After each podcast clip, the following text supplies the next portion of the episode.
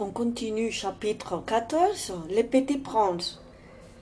La cinquième planète était très curieuse. C'était la plus petite de toutes. Il y avait là juste assez de place pour loger un réverbère et un allumeur de réverbères. Les petits princes ne parvenaient pas à s'expliquer à quoi pouvait servir. Quelque part dans le ciel, sur une planète sans maison, ni population, un réverbère et un allumeur de réverbère. Cependant, il se dit en lui-même, peut-être bien que cet homme est absurde.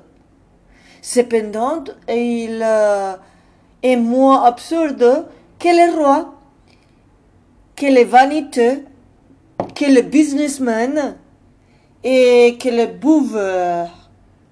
Au moins, son travail a-t-il un sens? Quand il allume son réverbère, c'est comme s'il faisait naître une étoile de plus ou une fleur. Quand il éteint son réverbère, ça endort la fleur ou l'étoile. C'est une occupation très jolie. C'est véritablement utile puisque c'est joli. Lorsqu'il aborda la planète, il salua respectueusement l'allumeur. Bonjour, pourquoi viens-tu d'étendre ton réverbère?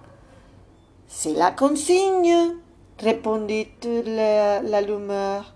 Bonjour, qu'est-ce que c'est la consigne? C'est d'étendre mon réverbère. Bonsoir. Et il le ralluma. Mais pourquoi viens-tu de le rallumer? C'est la consigne, répondit l'allumeur.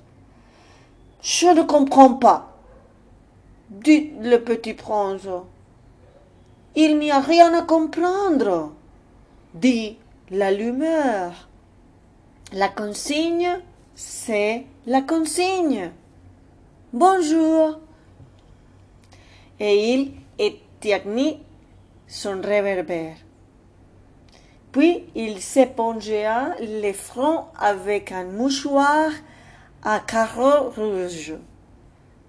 J'ai fait là un métier terrible. C'était raisonnable autrefois. J'ai éteigné le matin et j'allumais le soir. J'avais le reste du jour pour me reposer et le reste de la nuit pour dormir. Et depuis cette époque, la consigne a changé. Ah, a changé? La consigne n'a pas changé, dit l'allumeur. C'est bien les drames. La planète, d'année en année, a tourné de plus en plus vite. Et la consigne n'a pas changé. Alors, dit le petit prince, alors maintenant qu'elle fait un tour par minute, je n'ai plus une seconde de repos. J'allume et j'attends. Une fois par minute. Ça c'est drôle.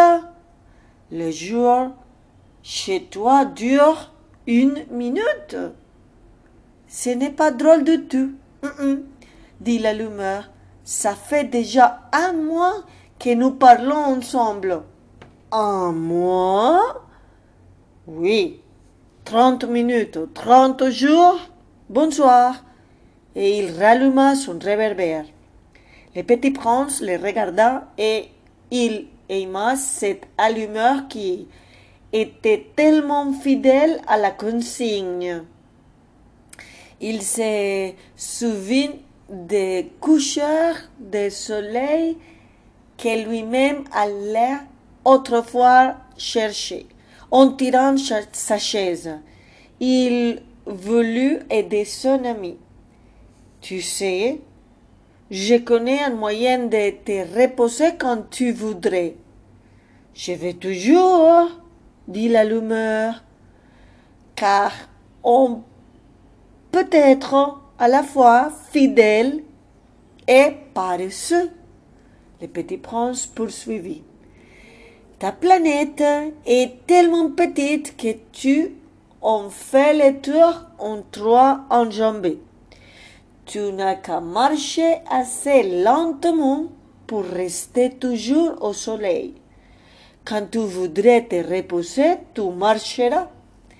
Et le jour durera aussi longtemps que tu voudras. Ça ne m'avance pas à grand chose, dit l'allumeur. Ce que j'aime dans la vie, c'est dormir. Ce n'est pas des chances, dit, la, dit le petit prince. Ce n'est pas des chances, dit l'allumeur. Bonjour. Et il éteignit son réverbère. Celui-là se dit le petit prince, tandis qu'il poursuivait plus loin son voyage, celui-là serait méprisé par tous les autres, par les rois, par les vaniteux, par les bouveurs, par les businessmen. Cependant, c'est le seul qui ne me paraisse pas ridicule. C'est peut-être parce qu'il se coupe d'autre chose que de soi-même. Il eut un soupir de regret et se dit encore Celui-là est le seul dont j'eusse pu faire mon ami. Mais sa planète est vraiment trop petite. Il n'y a pas de place pour deux. Ce que le petit prince ne sait pas savoir, c'est qu'il regrettait cette planète bénie à cause surtout des 1440 couchers de soleil par 24 heures. Chapitre 15 La sixième planète était une planète dix fois plus vaste. Elle était habitée par un vieux monsieur qui écrivait des énormes livres. Tiens, voilà un explorateur, s'écria-t-il, quand il aperçut le petit prince. Le petit prince s'assit sur la table et souffla un peu.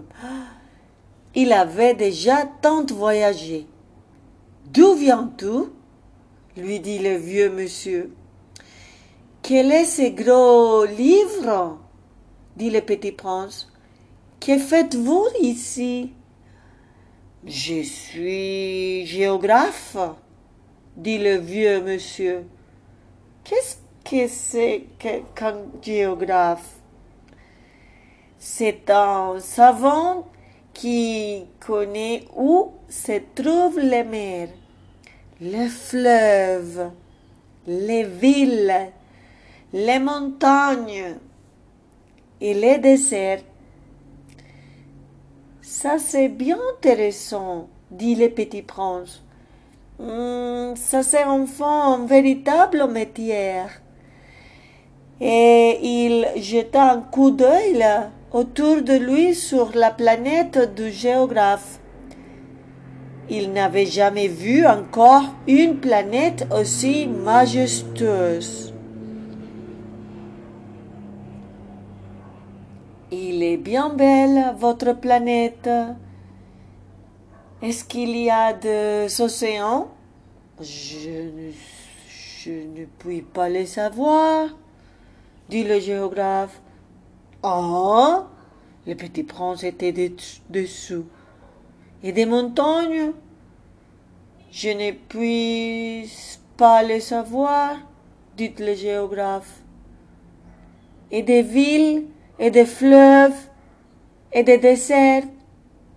Je ne puis pas les savoir non plus, dit le géographe. Mais vous êtes géographe. C'est exact, dit le géographe. Mais je ne suis pas explorateur. Je manque absolument des explorateurs. Ce n'est pas le géographe qui va faire les comptes de villes, de fleuves, de montagnes, des mers, des océans et des déserts. Le géographe est trop important pour flâner. Il ne quitte pas son bureau, mais il y reçoit les explorateurs. Il les interroge et il prend en note leurs souvenirs. Et si les souvenirs de l'un d'entre eux lui paraissent intéressants, le géographe fait faire une enquête sur la moralité de l'explorateur. Pourquoi ça? Parce qu'un explorateur qui mentirait entraînerait des catastrophes dans les livres de géographie. Et aussi un explorateur qui boirait trop. Pourquoi ça fit le petit prince. Parce que les ivrognes voient double. Alors, les géographes noteraient deux montagnes, là où il n'y en a qu'une seule. Euh, je connais quelqu'un, dit le petit prince, qui serait mauvais explorateur. C'est possible. Donc, quand la moralité de l'explorateur paraît bonne, on fait une enquête sur sa découverte. On va voir. Non, non. C'est trop compliqué. Mais on exige de l'explorateur qu'il fournisse des preuves. S'il s'agit par exemple de la découverte d'une grosse montagne, on exige qu'il en rapporte de grosses pierres. Hmm. Le géographe soudain s'émut. Mais toi, tu viens de loin? Tu es explorateur? Tu vas me décrire ta planète? Et le géographe, ayant ouvert son registre, tailla son crayon. On note d'abord au crayon les récits des explorateurs. On attend pour noter à l'encre que l'explorateur aille fourni des preuves. Alors, interrogea le géographe. Oh, chez moi, dit le petit prince, ce n'est pas très intéressant, c'est tout petit. J'ai trois volcans, deux volcans en activité et un volcan éteint. Mais on ne sait jamais. On ne sait jamais, dit le géographe. J'ai aussi une fleur. Nous ne notons pas les fleurs, dit le géographe. Pourquoi ça? C'est le plus joli parce que les fleurs sont éphémères. Qu'est-ce qui signifie éphémère? Les géographies, dit les géographes, sont les livres les plus précieux de tous les livres. Elles ne se démodent jamais. Il est très rare qu'une montagne change de place. Il est très rare qu'un océan se vide de son eau nous écrivons des choses éternelles. Mais les volcans éteints peuvent se réveiller, interrompit le petit prince. Qu'est-ce que signifie éphémère? Que les volcans soient éteints ou soient éveillés, ça revient au même pour nous autres, dit le géographe. Ce qui compte pour nous, c'est la montagne. Elle ne change pas. Mais qu'est-ce que signifie éphémère? répéta le petit prince qui, de sa vie, n'avait renoncé à une question une fois qu'il l'avait posé.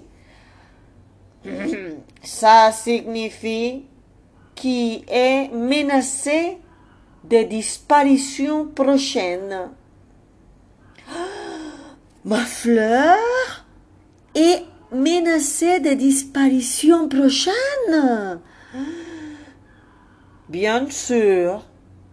Ma fleur est éphémère, se dit le petit prince, et elle n'a que quatre épines pour se défendre contre le monde. Et je l'ai laissée toute seule chez moi. Ce fut là son premier mouvement de regret. Ça, il reprit courage. Que me conseillez-vous d'aller visiter? demanda-t-il. La planète Terre, lui répondit le géographe. Elle a une bonne réputation. Et les petits princes s'en foutent, songeant en sa fleur.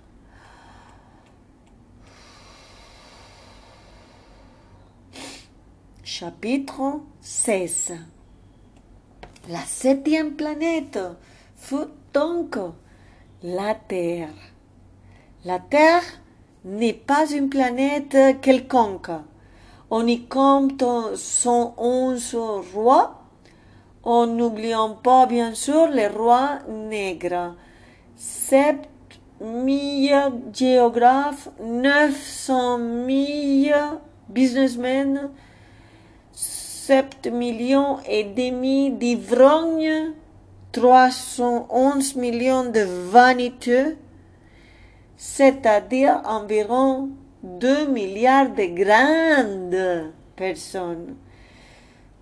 Pour vous donner une idée des dimensions de la Terre, je vous dirais qu'avant l'invention de l'électricité, on y devait sur l'ensemble des six continents une véritable armée de 462 511 allumeurs de réverbères. Vu d'un peu loin, ça faisait un effet splendide. Les mouvements de cette armée étaient réglés comme ceux d'un ballet d'opéra. D'abord, venaient les tours des allumeurs de réverbères de Nouvelle-Zélande et de l'Australie. Puis, ceux-ci, ayant allumé leur lampion, s'en ayant dormir. Alors, entrant à leur tour dans la danse les allumeurs de réverbères de Chine et de Sibérie. Puis, eux aussi s'escamoter dans la coulisse. Alors, venaient les tours des allumeurs de réverbères de Russie et des Andes, puis de ceux d'Afrique et d'Europe, puis de ceux d'Amérique du Sud, puis de ceux d'Amérique du Nord. Et jamais ils ne se trompaient dans leur ordre d'entrée en scène. C'était grandiose. Seul l'allumeur de l'unique réverbère du pôle Nord et son confrère de l'unique réverbère du pôle Sud maintenaient des vies OICVT et des nonchalances. Ils travaillaient deux fois par an. Chapitre 17 Quand on veut faire de l'esprit, il arrive que l'on monte un peu. Que je n'ai pas été très honnête en vous parlant des allumeurs de réverbères. Je risque de donner une fausse idée de, votre, de notre planète à ceux qui ne la connaissent pas. Les hommes occupent trop peu de place sur la Terre. si les deux milliards d'habitants qui peuplent la Terre s'étaient nés debout et un peu serrés comme pour un meeting, ils logeraient aisément sur une place publique de 20 milles de long sur 20 milles de large. On pourrait étasser l'humanité sur les moindres petits îlots du Pacifique. Les grandes personnes, bien sûr, ne vous croiront pas. Qu'il y a beaucoup de place. Elles se voient importantes comme des baobabs. Vous leur conseillerez donc de faire les calculs. Elles adorent les chiffres. Ça leur plaira. Mais ne perdez pas votre temps à ces pensums. C'est inutile. Vous avez confiance en moi. Le petit prince, une fois sur terre, fut donc bien surpris de ne voir personne. Il avait déjà peur d'être trompé des planètes quand un, un couleur de lune remua dans les sables. Bonne nuit, fit le petit prince à tout hasard. Bonne nuit, fit le serpent. Sur quelle planète suis-je tombé? Demanda le petit prince. Sur la terre, en Afrique, répondit le serpent. Ah, il n'y a donc personne sur la terre? Ici, c'est le désert. Il n'y a personne dans le désert. La terre est grande, dit le serpent. Le petit prince s'assit sur une pierre et leva les yeux vers le ciel.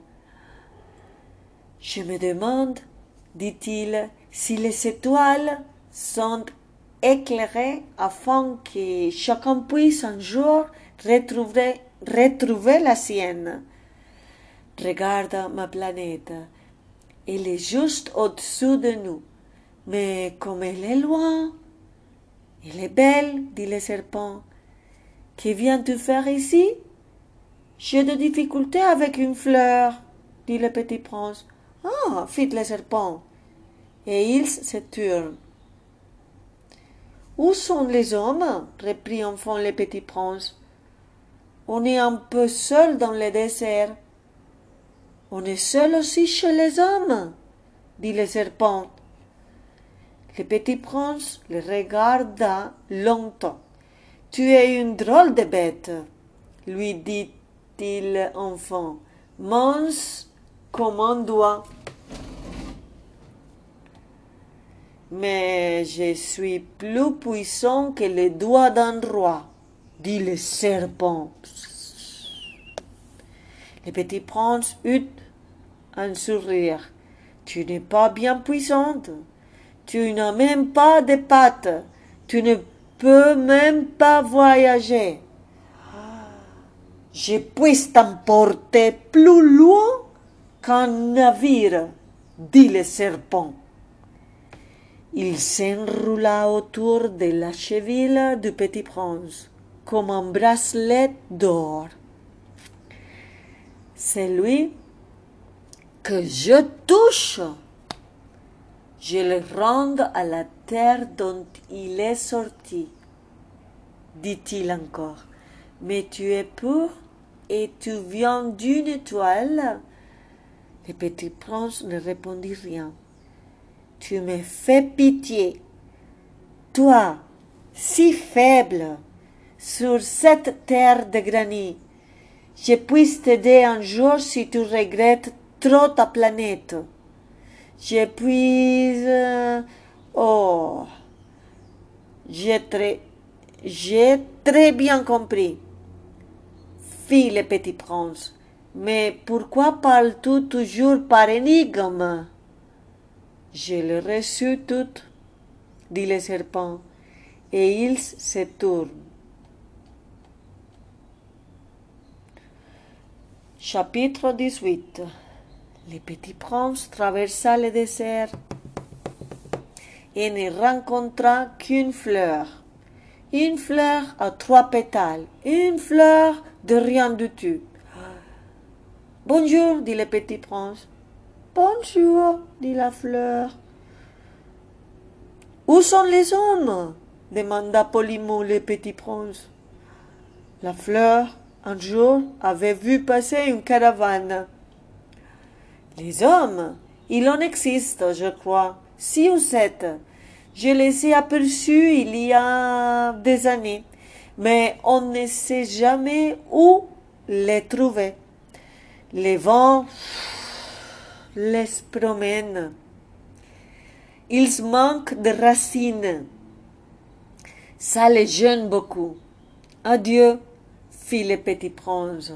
Adieu, dit la fleur.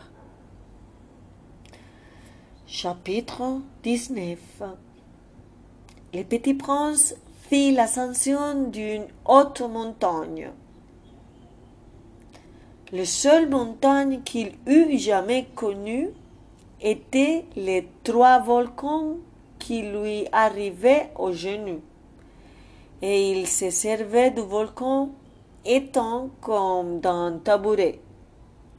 D'une montagne haute comme celle-ci, se dit-il donc, j'ai apercevrai d'un coup toute la planète et tous les hommes, mais il n'a pas su rien que des aiguilles de roc bien aiguisées.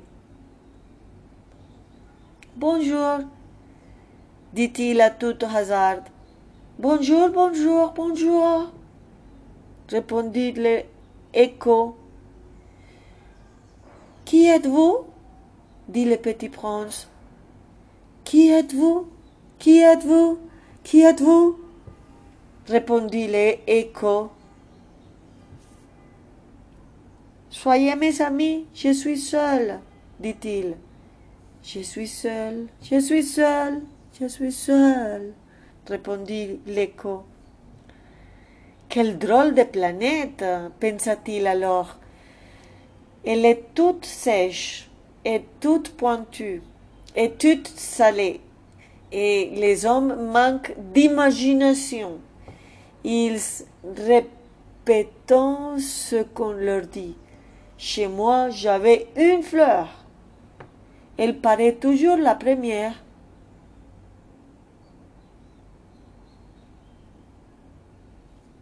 Chapitre 20 Mais il arriva que le petit prince, ayant longtemps marché à travers les sables, les rocs et les neiges, découvrit enfin une route, et les routes vont toutes chez les hommes.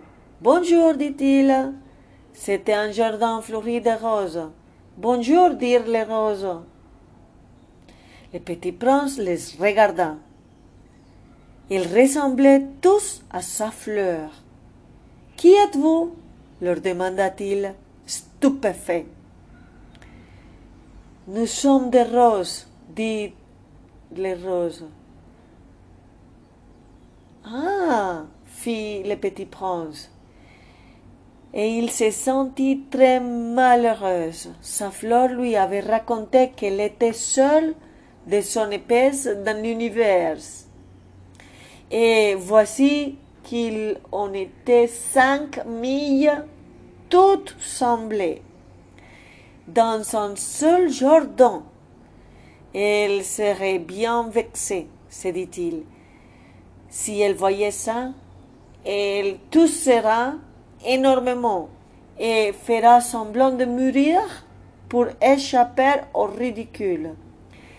Et je serai bien obligé de faire semblant de la soigner, car sinon, pour m'humilier moi aussi, elle se laisserait vraiment mourir.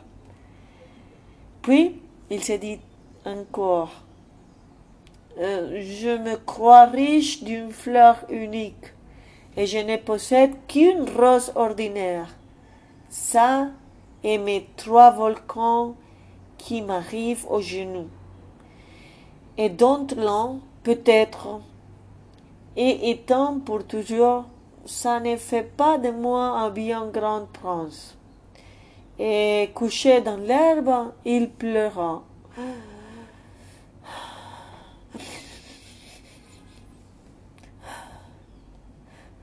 Chapitre 21 C'est alors qu'apparut le renard. Bonjour, dit le renard. Bonjour, répondit poliment le petit prince, qui se retourna mais ne vit rien. Je suis là, dit la voix, sous les pommières. Qui es-tu? dit le petit prince. Tu es bien joli. Je suis un renard, dit le renard. Viens jouer avec moi, lui proposa le petit prince. Je suis tellement triste. Je ne puis pas jouer avec toi, dit le renard. Je ne suis pas apprivoisé. Hein? Pardon, fit le petit prince. Mais après réflexion, il ajouta Qu'est-ce qui signifie apprivoiser Tu n'es pas d'ici, dit le renard. Que cherches-tu? Je cherche les hommes, dit le petit prince. Qu'est-ce que signifie apprivoiser? Les hommes, dit le renard, ils sont de fusils et ils, et, et ils chassent. C'est bien gênant. Ils s'élèvent aussi des poules. Des poules. C'est leur seul intérêt. Tu cherches des poules? Non, dit le petit prince, je cherche des amis. Qu'est-ce que signifie apprivoiser? C'est une chose trop oubliée, dit le renard. Ça signifie créer des liens. Créer des liens Bien sûr, dit le renard.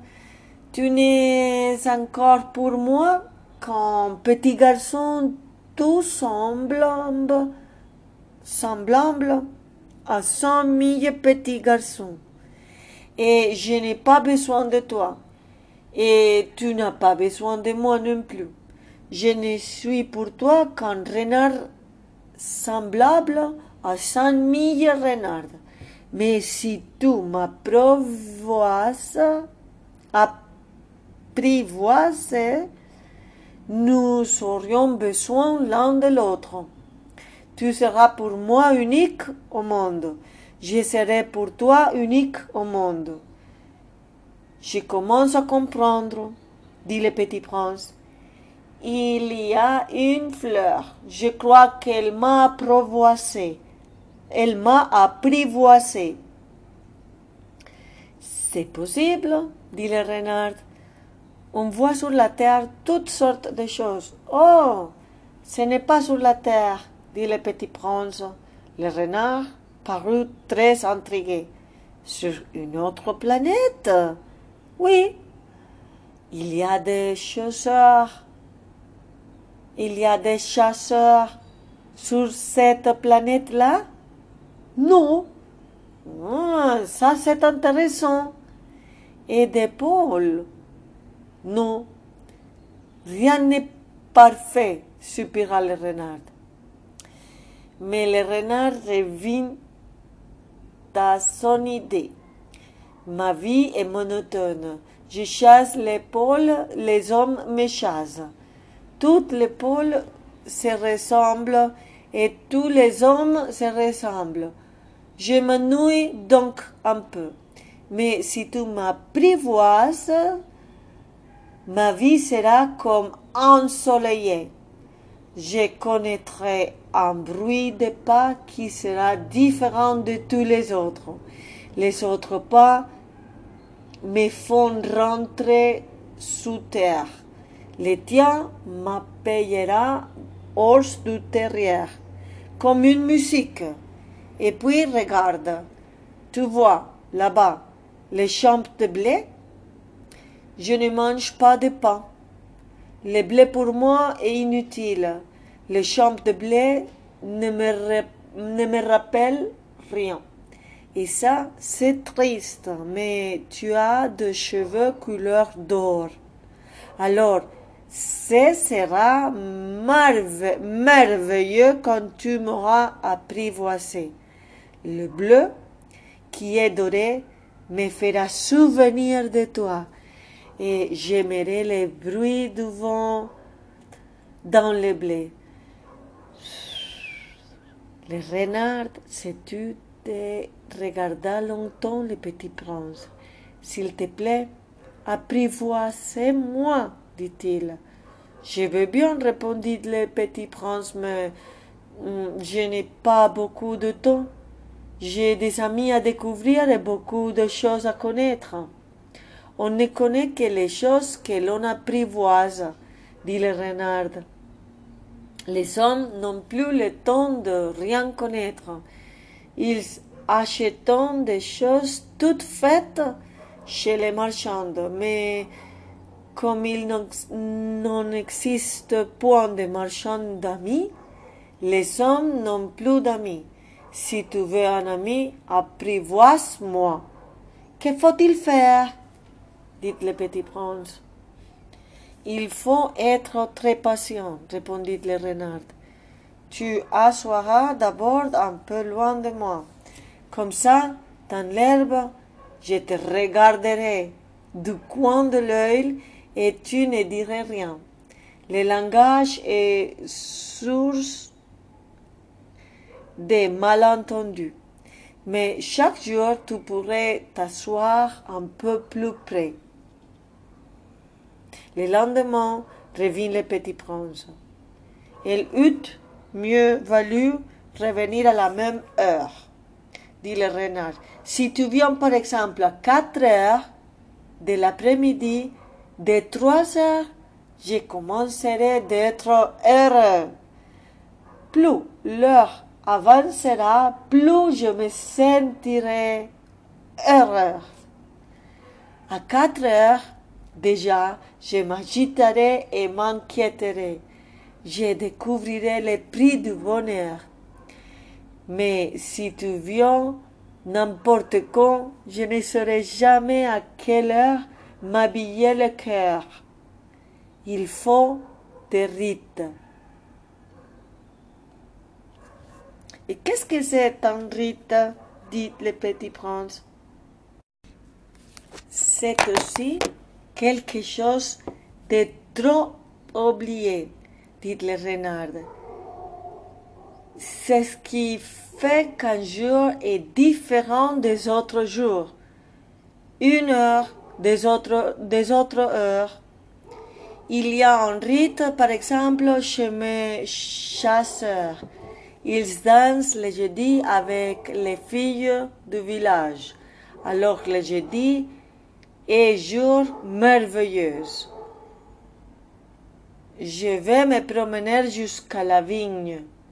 Si les chasseurs dansaient n'importe quand, les jours se rassembleraient tous et je n'aurai point de vacances.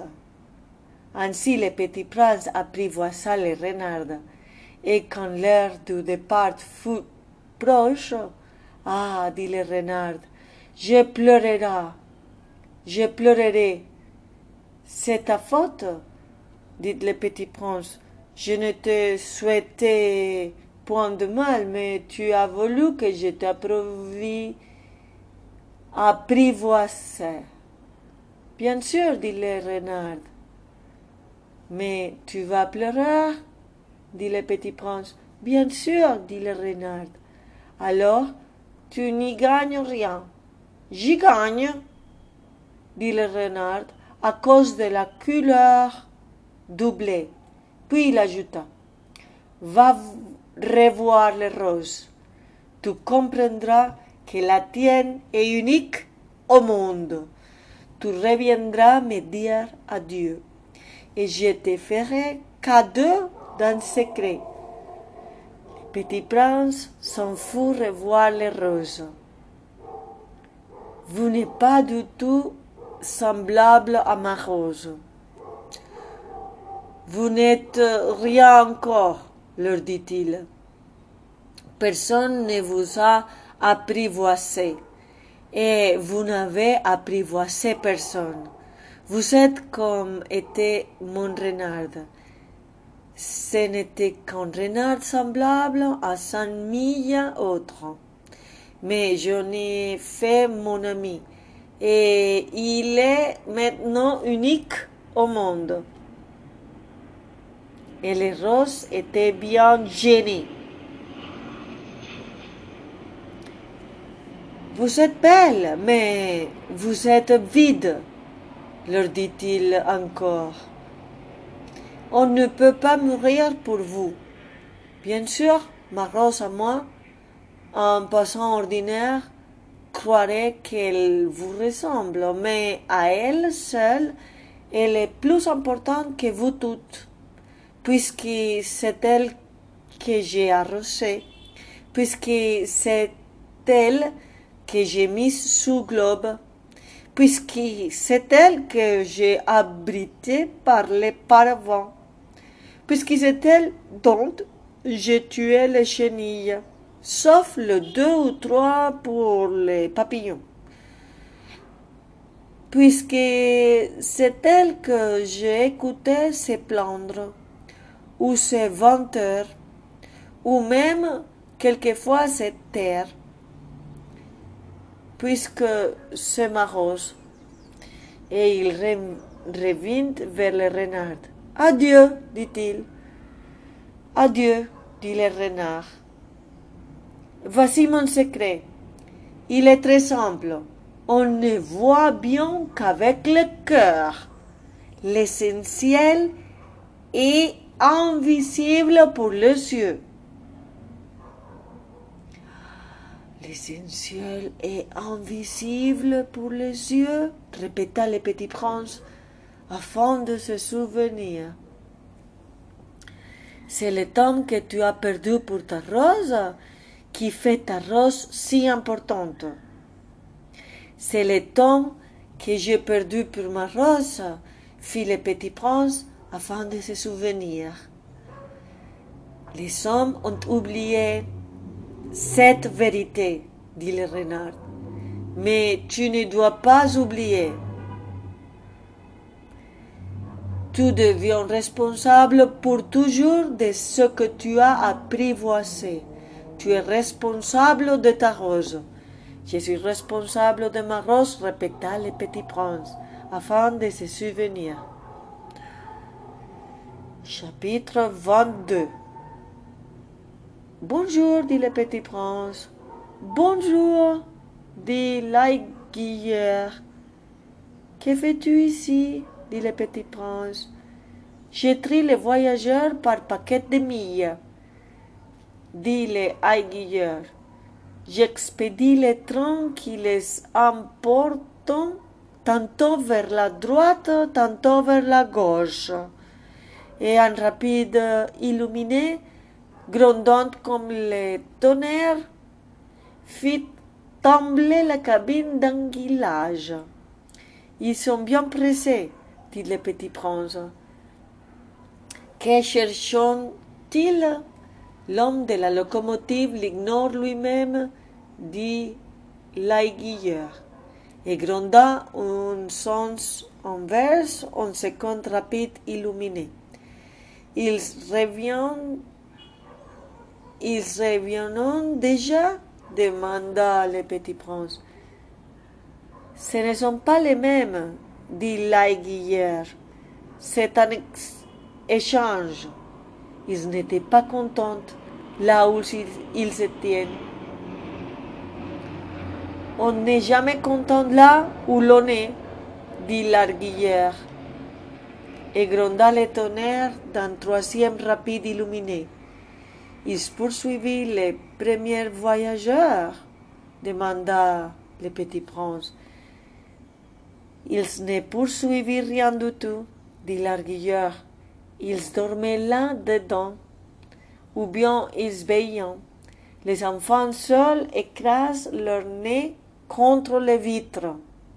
Les enfants seuls savent ce qu'ils cherchent, fit le petit prince. Ils perdent du temps pour une poupée de chiffon et elle devient très importante. Et si on la leur enlève, ils pleurent. Ils ont de la chance, dit l'arguillère. Chapitre 23 Bonjour, dit le petit prince. Bonjour, dit les marchandes. C'était un marchand de pilules perfectionnées qui apaise les soifs. On en avale une par semaine et l'on n'éprouve plus le besoin de boire. Pourquoi vends-tu ça? dit le petit prince. C'est une grosse économie de temps, dit le marchand. Les experts ont fait des calculs. On épargne cinquante-trois minutes par semaine. Et que fait-on de ces cinquante-trois minutes? On en fait ce que l'on veut. Moi, c'est dit le petit prince, si j'avais cinquante-trois minutes à dépenser, je marcherais tout doucement vers une fontaine.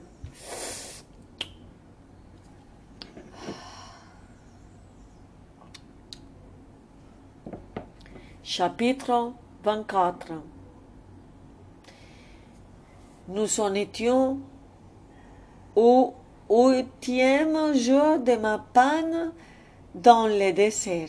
Et j'avais écouté l'histoire du marchand en buvant la dernière goutte de ma provision d'eau.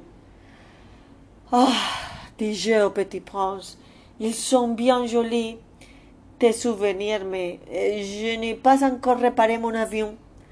Hmm, je n'ai plus rien à boire.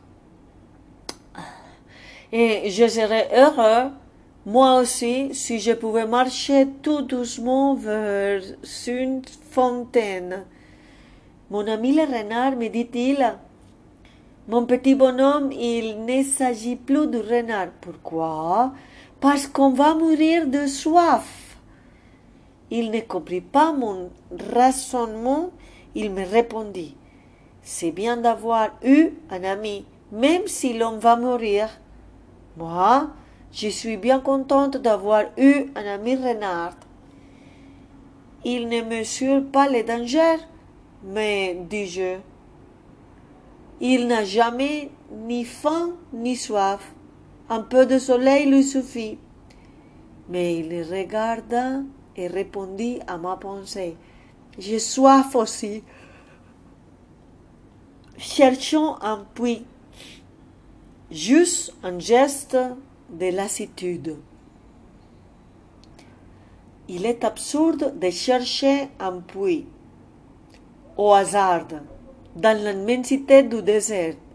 Cependant, nous, nous mîmes en marche. Quand nous eûmes marché deux heures en silence, la nuit tomba et les étoiles commenceront de s'éclairer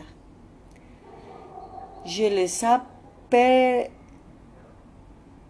je les apercevais comme un rêve, ayant un peu de fièvre à cause de ma soif. Les mots du petit prince dansaient dans ma mémoire. Tu as donc soif, toi aussi? Lui demanda-je. Mais il ne répondit pas à ma question. Il me dit simplement le peut aussi être bon pour le cœur. Je ne compris pas sa réponse, mais je me tue. Je me tue. Je savais bien qu'il ne fallait pas l'interroger. Il était fatigué. Il s'assit. Je m'assis auprès de lui. Et après un silence, il dit encore les étoiles sont belles à cause d'une fleur que l'on ne voit pas. Je répondis bien sûr et je regardais sans parler les plis du sable sur la lune. Le désert est beau, ajouta-t-il. Et c'était vrai.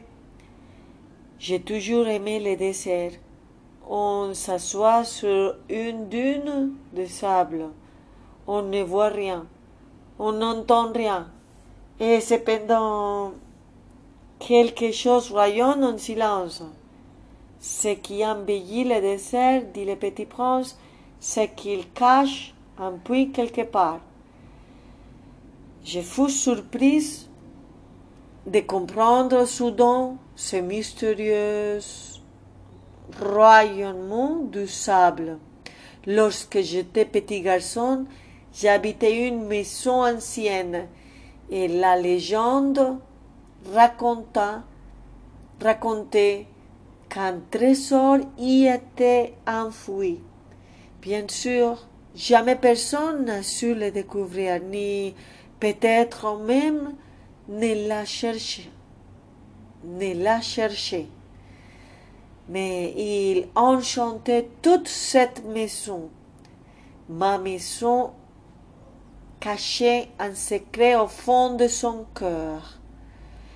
Oui, dis-je au petit prince, qu'il s'agissait de la maison des étoiles ou du désert. Ce qui fait leur beauté est invisible. Je suis contente, dit-il, que tu sois d'accord avec euh, mon renard. Comme le petit prince s'endormait, je l'ai pris dans mes bras et me remis en route. J'étais ému. Il me semblait porter un trésor fragile. Il me semblait même qu'il n'y eût rien de plus fragile sur la terre. Je regardais à la lumière de la lune ses fronts pâles, ses yeux clos, ses mèches de cheveux qui tremblaient au vent, et je me disais, ce que je vois là n'est qu'une écorce. Le plus important est invisible, comme ses lèvres entre-ouvertes et bâchant un demi-sourire, je me dis encore, ce qui m'émeut si fort de ce petit prince endormi, c'est sa fidélité pour une fleur. C'est l'image d'une rose qui rayonne en lui comme la flamme d'une lampe, même quand il dort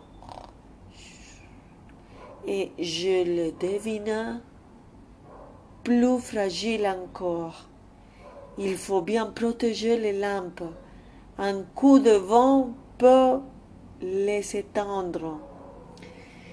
Et marchant ainsi, je découvris les puits au lever du jour. Chapitre 25 Les hommes, dit le petit prince, ils s'enfourment dans les rapides, mais ils ne savent plus ce qu'ils cherchent. Alors il s'agit et tourne en ronde. Et il ajouta, ce n'est pas la peine. Les puits que nous avions atteints ne ressemblaient pas aux puits sahariens les puits sahariens sont de simples trous creusés dans les sables. Celui-là ressemblait à un puits de village, mais il n'y avait là aucun village, et je croyais rêver. C'est étrange, dis-je au petit prince. Tout est prêt. La poulie les sons et la corde. Il rit, toucha la corde, fit jouer la poulie. Et la poulie gemit comme gemit une vieille girouette quand le vent a longtemps dormi. Tu entends dit le petit prince. Nous réveillons ce puits et il chante. Je ne voulais pas qu'il fît un effort. Laisse-moi faire, lui dis-je. C'est trop lourd pour toi.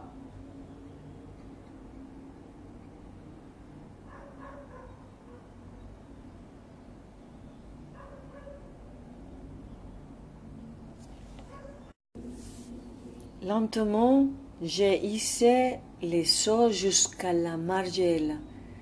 Je l'y installé bien d'aplomb. Dans mes oreilles duraient les chants de la poulie et dans l'eau qui tremblait encore, je voyageais trembler le soleil. Je voyais trembler le soleil. J'ai soif de cette eau-là, dit le petit prince. Donne-moi à boire.